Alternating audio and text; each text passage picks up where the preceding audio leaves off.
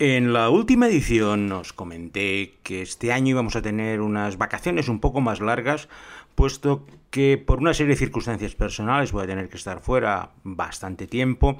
Y hablando con la gente de serializados, pues encontramos una opción muy buena para hacer este largo paréntesis veraniego, para hacer coincidir el mes de octubre con el Serializados Fest y hacer una edición muy especial de Traveling Series. Por eso vamos a cerrar el chiringuito durante dos meses y medio y el 24 de septiembre volveremos. Para esta última edición, antes de estas largas vacaciones, que no van a ser vacaciones para mí, no os penséis que voy a estar por ahí de juerga continua, y como una de las razones de esta larga ausencia van a ser los Juegos Olímpicos de Tokio, me ha parecido ideal hablaros precisamente de la ciudad donde se hicieron los últimos Juegos Olímpicos, hace ya cinco años, debido al retraso de un año por la pandemia. Y para ello, como conozco muy bien esa ciudad, al haber estado pues varios meses allí viviendo, sí que os voy a dar unas recomendaciones gastronómicas de primera, empezando por una feijoa, que es un potaje de judías típico de este país, pero sobre todo de esta ciudad. Para beber, pues tenemos varias opciones, desde el fruto exótico, que es el zumo del azai, al agua de coco refrescante y sobre todo, pues la bebida más típica que seguro que habéis probado en más de una ocasión, que es la caipiriña. Puesto que en esta última edición, antes de las vacaciones de Traveling Series con Lorenzo Mejino, nos vamos a visitar Río de Janeiro.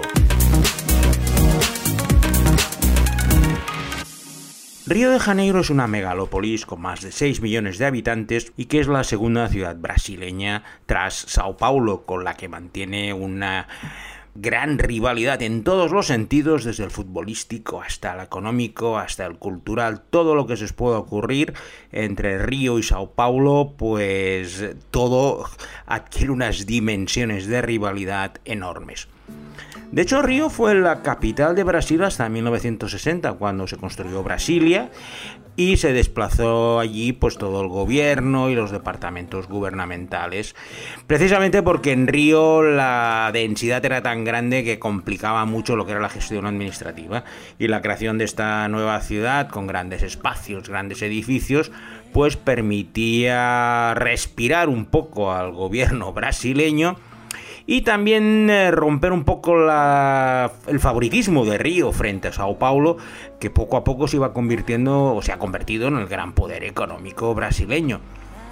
Estas tres piezas, Brasilia para el tema administrativo y legislativo, Sao Paulo para el tema económico y Río, que es el corazón eh, y, eh, y la parte más turística de Brasil,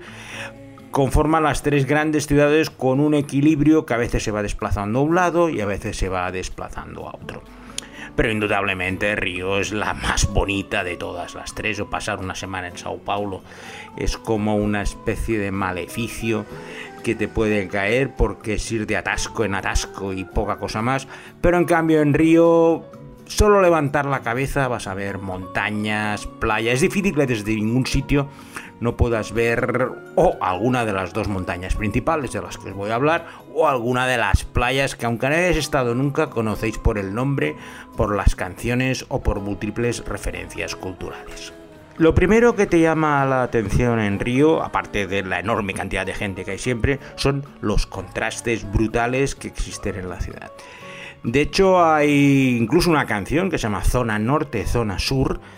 que describe a la perfección, es una canción de Fernanda Abreu, que describe a la perfección las diferencias entre la zona norte de la ciudad, donde están las favelas, los morros, que son unas montañas donde en las empinadas calles la gente se hacina en chabolas, con la zona sur, donde tenemos pues mansiones lujosas, de gran, eh, con gran seguridad, donde los inmensamente ricachones viven una existencia completamente alejada de lo que pueden tener a menos de 10 kilómetros de sus casas. Esos contrastes no son solo sociales, sino también son geográficos, puesto que tienen montañas, tienen playas e incluso tienen un gran parque urbano tropical, el único del mundo, el parque de Tijuca.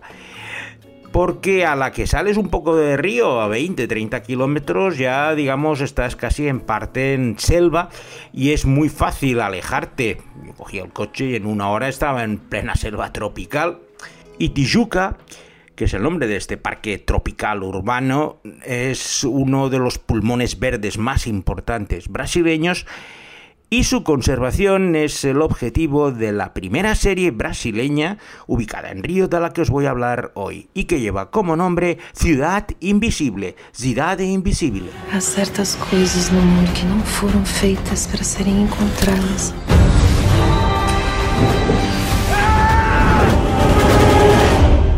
O que, que são essas coisas? Quer mesmo saber? É um caminho sem volta. Ciudad Invisible nos cuenta la historia de Eric, un agente medioambiental que acaba de sufrir una gran tragedia personal al morir su mujer en un pavoroso incendio forestal provocado durante las fiestas de una pequeña población situada en la zona de influencia de Río de Janeiro, a orillas de este parque tropical de Tijuca, y se queda solo y a cargo de su hija Luna. Una mañana Eric recibe una llamada para investigar la aparición del cadáver varado de un delfín rosado amazónico en una de las playas de Río de Janeiro, un fenómeno completamente inexplicable desde el punto de vista científico al estar muy alejado de su hábitat natural, ya que este cetáceo es eh, habitual de los ríos y no del mar. Al empezar a investigar la procedencia del animal, va a descubrir que está relacionado con la muerte de su mujer, al vislumbrar un universo de entidades míticas del folclore popular brasileño que habitan en la selva, un mundo que pasa desapercibido para el resto de los humanos. A medida que va entrando en este mundo desconocido, los secretos que descubre le van a cambiar completamente la vida y va a poner a su familia y especialmente a su hija en grave peligro frente a esos entes paranormales. Ciudad Invisible desarrolla una historia de corte fantástico con los espíritus de la selva, que no son visibles para la mayoría de los humanos, tomando parte en una lucha que escapa a los cánones convencionales de verosimilitud para adentrarse en los terrenos del realismo mágico con la sempiterna lucha del bien contra el mal. Es una serie que podéis encontrar en Netflix, es entretenida y te permite ver ese contraste entre las playas de Río de Janeiro y, los, y la zona tropical tan cercana con el añadido de una trama secundaria de especulación. Ya os he comentado en el prólogo que conozco muy bien Río de Janeiro debido a una estancia que tuve que realizar para los Juegos Olímpicos y algunas visitas previas para preparar el acontecimiento. Yo me lo pasé muy bien en los Juegos de Río, la ver la gente que buscaba organización tipo china o japonesa, pues en Brasil eso no pasa, pero la gente, la simpatía, las ganas de hacer las cosas, pues solventaban muchos problemas que en otros lugares habrían bloqueado. No fueron los mejores juegos de la historia, pero sí algunos de los que me he divertido muchísimo. Parte de esa diversión es, pues bueno, mm, nuestra mentalidad es muy parecida a la brasileña. Yo me entiendo mejor con un brasileño que con un chino, a nivel de empatía y de resolver problemas. Y eso se traslada a todos los ámbitos. Recuerdo que mi ayudante, pues era un chico joven, que era un poco, me hacía de chofer y, un poco de chico para todo, y vivía en una favela, y un día me comentó si quería, me quería invitar a su casa a comer, cuando estaba en un paréntesis de 10 días que teníamos entre los Juegos Olímpicos y los Paralímpicos, en lo que básicamente lo único que hacía era ir a la playa y beber caipiriñas. Como las primeras instrucciones que te dan es que no te adentres nunca en una favela, y menos en solitario, pues el hecho de ir con un con Adalberto, que era el nombre de este de este joven, a su casa a invitar y él estaba encantado, pues bueno, me hizo una cierta gracia. Eso sí, me dijo que dejara el móvil, dejara el dinero, fuera con, unos, con unas chanclas y un pantalón y bastante desarrapado para poder pasar mucho más desapercibido. Recuerdo, pues eso, dejar el coche al pie de la favela y empezar a subir por escaleras, calles muy empinadas hasta llegar a su casa, pues que era una chabola autofabricada. Mm, no tenía muchas cosas, pero claro, el clima allí es tan benigno que tampoco necesitan mucha protección, sobre todo frente al frío. Otra cosa es cuando llueve torrencialmente, pero bueno, digamos que están allí acostumbrados, la vida la hacen casi siempre en la calle. La casa era muy modesta, pero digna, o sea, no, no tiene nada que envidiar a lo que sería un apartamento de un barrio popular aquí en España. Y recuerdo a la madre encantada de conocer al jefe de su hijo, me cocinó una feijoa, como no podía ser de otra manera, y me sacó pues cachaza, todos los licores que había, y me pasé pues es una tarde en la favela. Luego me hizo un recorrido más o menos turístico, me presentó a alguna de las personas, incluso me presentó a uno de los capos mafiosos de la favela para indicarle que, que estaba yo con él y que no había ningún problema. Y tiene unas reglas no escritas que si vas pues funciona. Otra cosa, luego lo he visto y alguno me lo comentó, que hay tours de favelas. Pues bueno, gente que va en plan turístico a visitar la favela en un grupo. Supongo que debe funcionar. Yo la verdad, como tuve la suerte de ir con una persona que lo conocía a la perfección, ya me quedé mucho más contento. Luego volví en dos ocasiones más, porque claro, esos días tontos que tenía, pues la verdad, ir a la favela era mucho más... Eh, divertido culturalmente que estar paseando pues por la playa de Copacabana o de Ipanema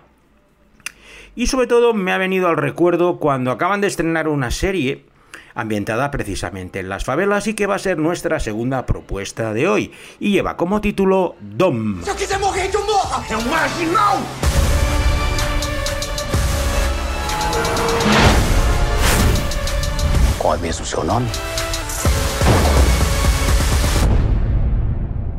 Pedro Dom, meu nome.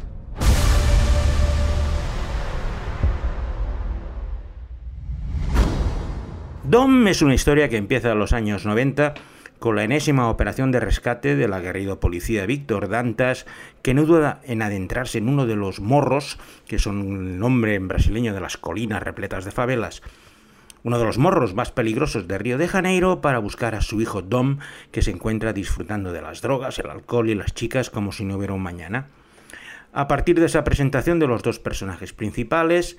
Dom desarrolla su historia en tres líneas temporales muy diferenciadas. La más antigua es a principios de los 70 y nos muestra la juventud de este policía, Víctor Dantas, un joven aspirante a monitor de buceo que acaba siendo reclutado por los servicios militares de la inteligencia brasileña para infiltrarse en una peligrosa organización criminal, lo que inicia pues una fulgurante carrera policial. La segunda línea temporal es a mediados de los 80, con Víctor ya asentado en la policía, casado y con dos hijos, y que empieza a tener muchísimos problemas con su hijo mayor, Pedro Dom, que en plena adolescencia empieza a consumir todo tipo de drogas que lo obligan a entrar y salir como una puerta giratoria de diferentes centros de desintoxicación. La tercera trama temporal es esa que empieza con la primera escena del rescate de Dom por parte de su padre y nos muestra el recorrido delictivo del hijo, Dom, que empieza a ascender en el escalafón criminal de Río de Janeiro gracias a una serie de audaces robos en las mansiones más exclusivas de la zona sur de Río. Dom es eh, una lucha entre los dos personajes, el padre y el hijo, el padre que intenta salvarlo y el hijo pues que no hay manera de conseguir eh, que rehaga su vida. Está muy ambientada en las favelas de Río, por eso cuando la vi ahora recientemente, es un estreno de apenas el mes pasado en Amazon, donde la podéis encontrar, me trajo los recuerdos de mis historias con Adalberto y nuestros recorridos por la favela en la que vivía y no deja de ser una manera de conocer de cerca la realidad de muchas de las personas que se buscan la vida como pueden en esas montañas que rodean a Río para intentar sobrevivir de la forma que puedan.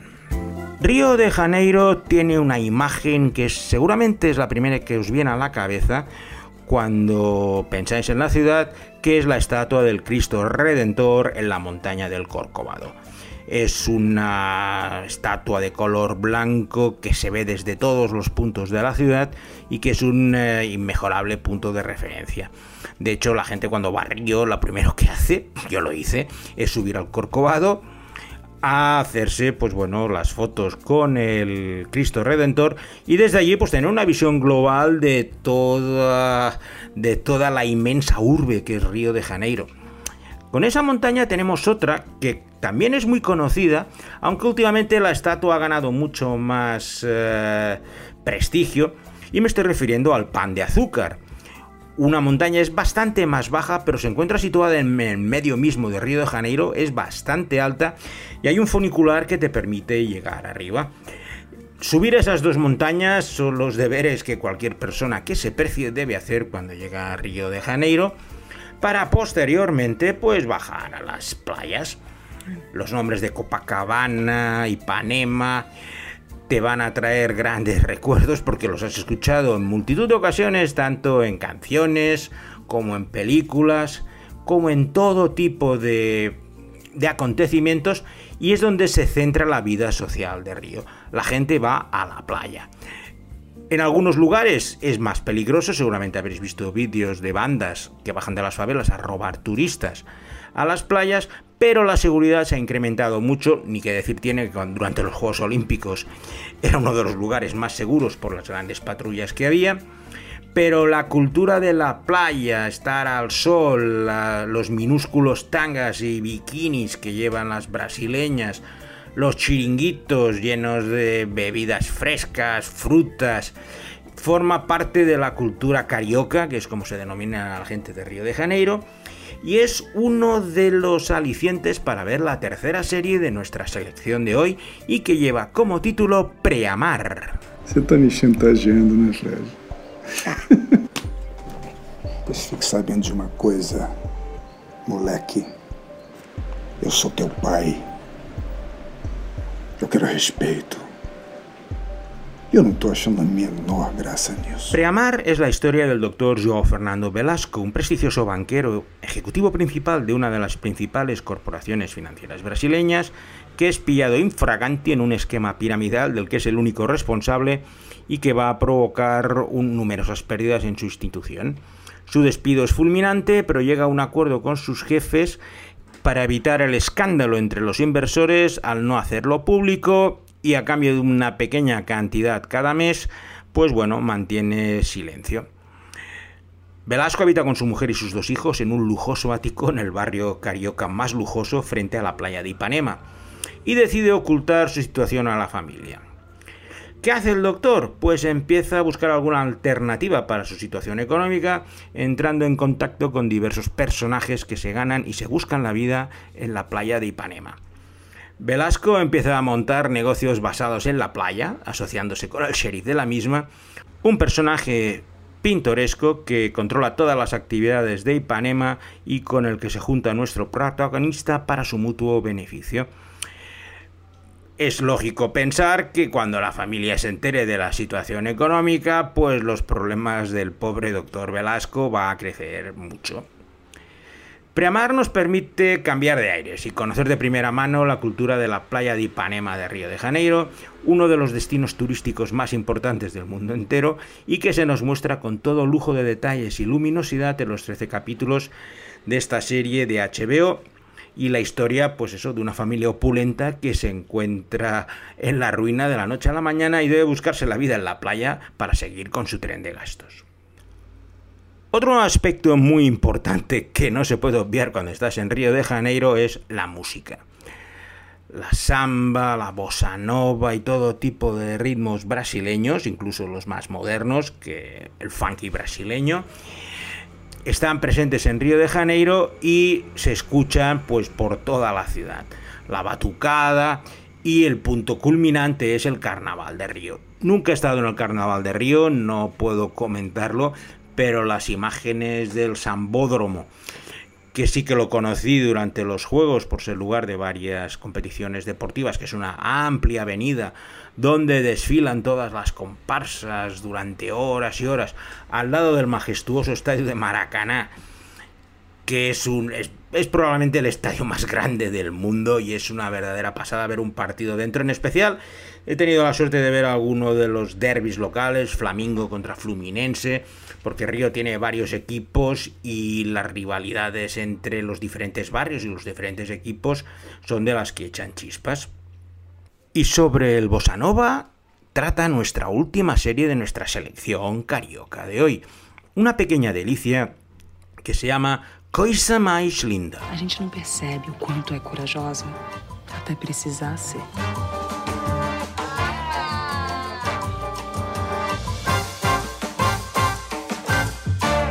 Coisa Más Linda trata la historia de Malú, una mujer casada que siempre se ha movido en los ambientes de las clases más altas de Sao Paulo desde su nacimiento, hasta su boda con su marido Pedro, con el que tiene un niño de 5 años. Un día decide hacer un viaje a Río de Janeiro, donde su marido va a abrir un restaurante de lujo,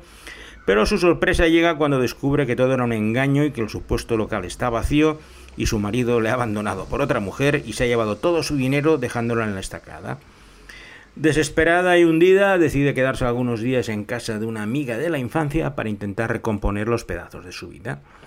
Todo cambia cuando en el transcurso de una fiesta descubre un sonido emergente en los años 50, estamos hablando de 1959, que se está abriendo camino en Río, una fusión entre el jazz y la samba que se llama la bossa nova. Malú ve una oportunidad de oro en este nuevo sonido y decide remodelar su local vacío para abrir el primer lugar dedicado a la bossa nova en la ciudad, con el nombre del título de la serie, Coixa Mais Linda, como rampa de lanzamientos de nuevos músicos y artistas emergentes. Coisa más linda tiene el tono de un drama costumbrista, pero sin cargar demasiado a las tintas, alternando los momentos más ligeros relacionados con el ambiente musical y el relajado ambiente carioca con historias dramáticas de las mujeres protagonistas.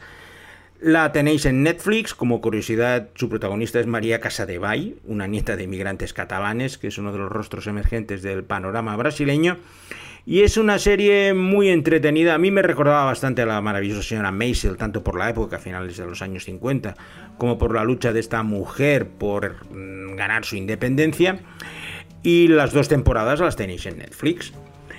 Y con Bossa Nova, Río y Panema vamos a cerrar esta temporada de Traveling Series agradeciéndole inmensamente a Alberto Laya la gran paciencia que ha tenido buscando series, cortes y músicas de todos los lugares del mundo, porque otra cosa no, pero hemos viajado por todos los continentes y le deseo unas felices vacaciones a Albert y a vosotros emplazaros de nuevo al 24 de septiembre para el reinicio y las sorpresas que os tenemos preparadas en la nueva temporada de Traveling Series con Lorenzo Mejino.